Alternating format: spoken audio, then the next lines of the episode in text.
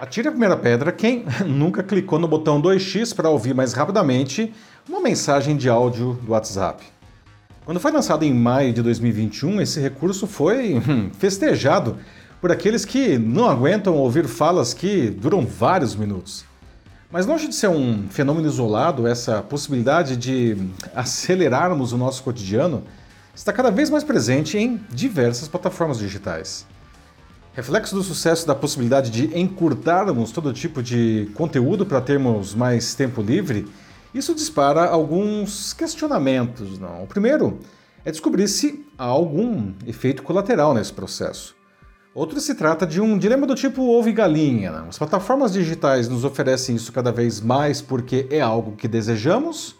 Ou nós queremos e usamos a funcionalidade porque está mais disponível? Pesquisadores se debruçam sobre o tema para entender até seu impacto fisiológico em nossos cérebros. Mas não é necessário ser um neurocientista para perceber que essa ânsia pela aceleração transforma o nosso cotidiano há muitos anos. Hoje fazemos muitas coisas de maneira diferente e mais rápida, como, como estudar, trabalhar, nos divertir e até nos relacionar com outras pessoas. E o que começou nas diferentes telas agora também transforma essas mesmas atividades quando feitas presencialmente. Como era de se esperar, algumas coisas ficaram pelo caminho. Não? Ganhamos na velocidade, mas podemos perder em entendimentos deficientes e no aumento da ansiedade. E disso surge a pergunta: será que vale a pena?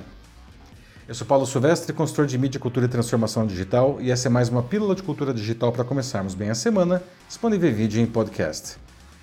O conceito ele foi brilhantemente explicado no filme Click de 2006, estrelado pelo Adam Sandler.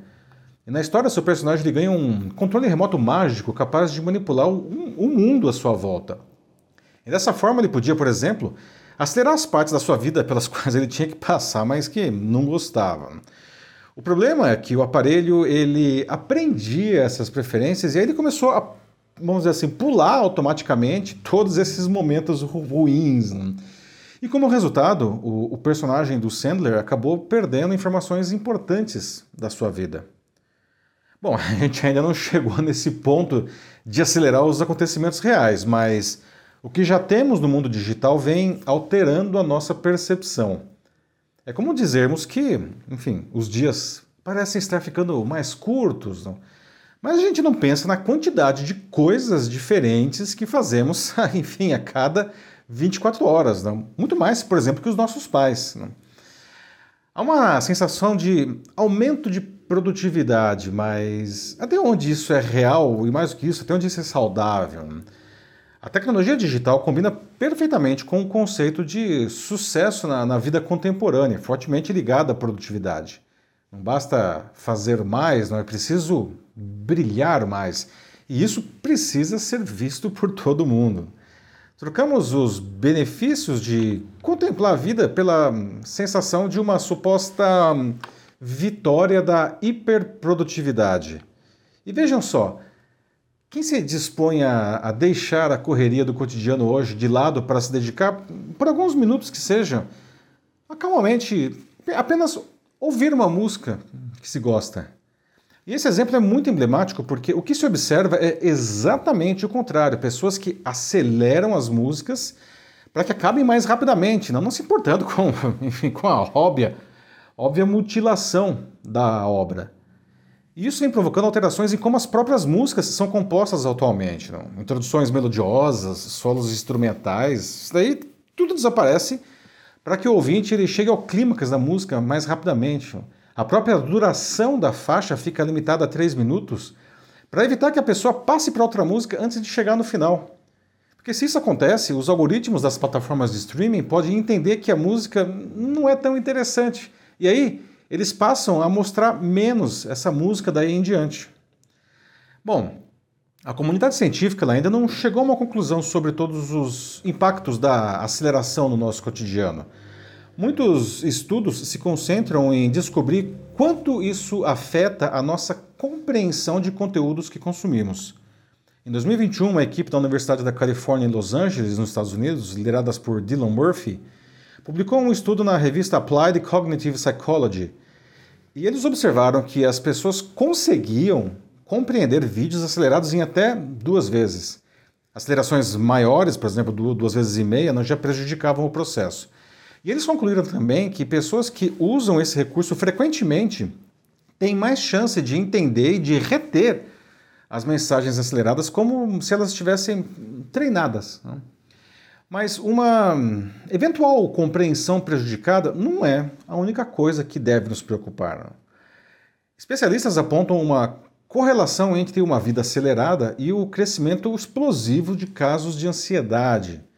E nós brasileiros não estamos nada bem nisso. Segundo a Organização Mundial da Saúde, o Brasil possui a população com a maior prevalência de transtornos de ansiedade do mundo, com 9,3% dos brasileiros sofrendo de ansiedade patológica. Bom, tanta ansiedade transforma tudo o que fazemos. Né? Qualquer coisa que exija mais tempo, atenção ou reflexão pode disparar esses processos. Por isso, as pessoas procuram evitar tudo isso. Né? Mas gostemos ou não, eles continuam fazendo parte do nosso, do nosso trabalho, do nosso estudo e até dos nossos relacionamentos. Nos escritórios, isso se sente, por exemplo, na queda de produtividade e menos compromisso profissional. Essa falta de envolvimento pode tornar tudo superficial mesmo. No caso de relacionamentos, o filósofo e sociólogo polonês Zygmunt Bauman já havia identificado isso no seu livro Amor Líquido, lá em 2004. É, Para ele, a redução das, das, qualidades dos relacionamentos é compensada por uma quantidade enorme de parceiros. É, Aceleram-se aí não, o início e os términos dos relacionamentos com um clique no aplicativo. Não? É? E aí a gente se troca, né? Troca-se sem nenhum remorso, né? aqueles parceiros que deixam de ser interessantes, digamos assim, né? por outros melhores. Né? Eu, como professor, sinto isso na alteração do formato de cursos de extensão universitária. As pessoas desejam cada vez mais cursos bem rápidos e focados em um tema específico para aplicação imediata no cotidiano. Cursos que oferecem uma, hum, digamos assim, uma visão analítica e estratégica, não? que são responsáveis, aliás, pela formação de profissionais capazes de solucionar grandes problemas, esses cursos estão perdendo espaço. Eu dou aulas presenciais e à distância, e essas últimas, apesar de dadas sempre ao vivo, elas acabam ficando gravadas, não? E muitos alunos talvez as vejam aceleradamente. E seria uma pena se isso acontecesse, porque mesmo as pausas nas minhas falas durante as aulas, elas são importantes uh, para a construção de um raciocínio e para a fixação do conteúdo. Se elas forem eliminadas, o aprendizado fica comprometido. Ninguém questiona como as plataformas digitais se tornaram inestimáveis ferramentas de produtividade. Claro que não, não. é praticamente impossível viver hoje sem o que elas nos oferecem. Mas, como qualquer ferramenta, elas precisam ser usadas com inteligência.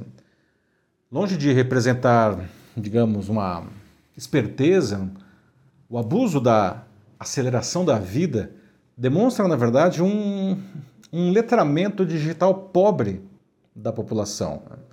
É como diz o ditado, não? quem nunca comeu melado, quando come, se lambuza. A natureza, ela continua seguindo o seu ritmo natural e ele é desacelerado.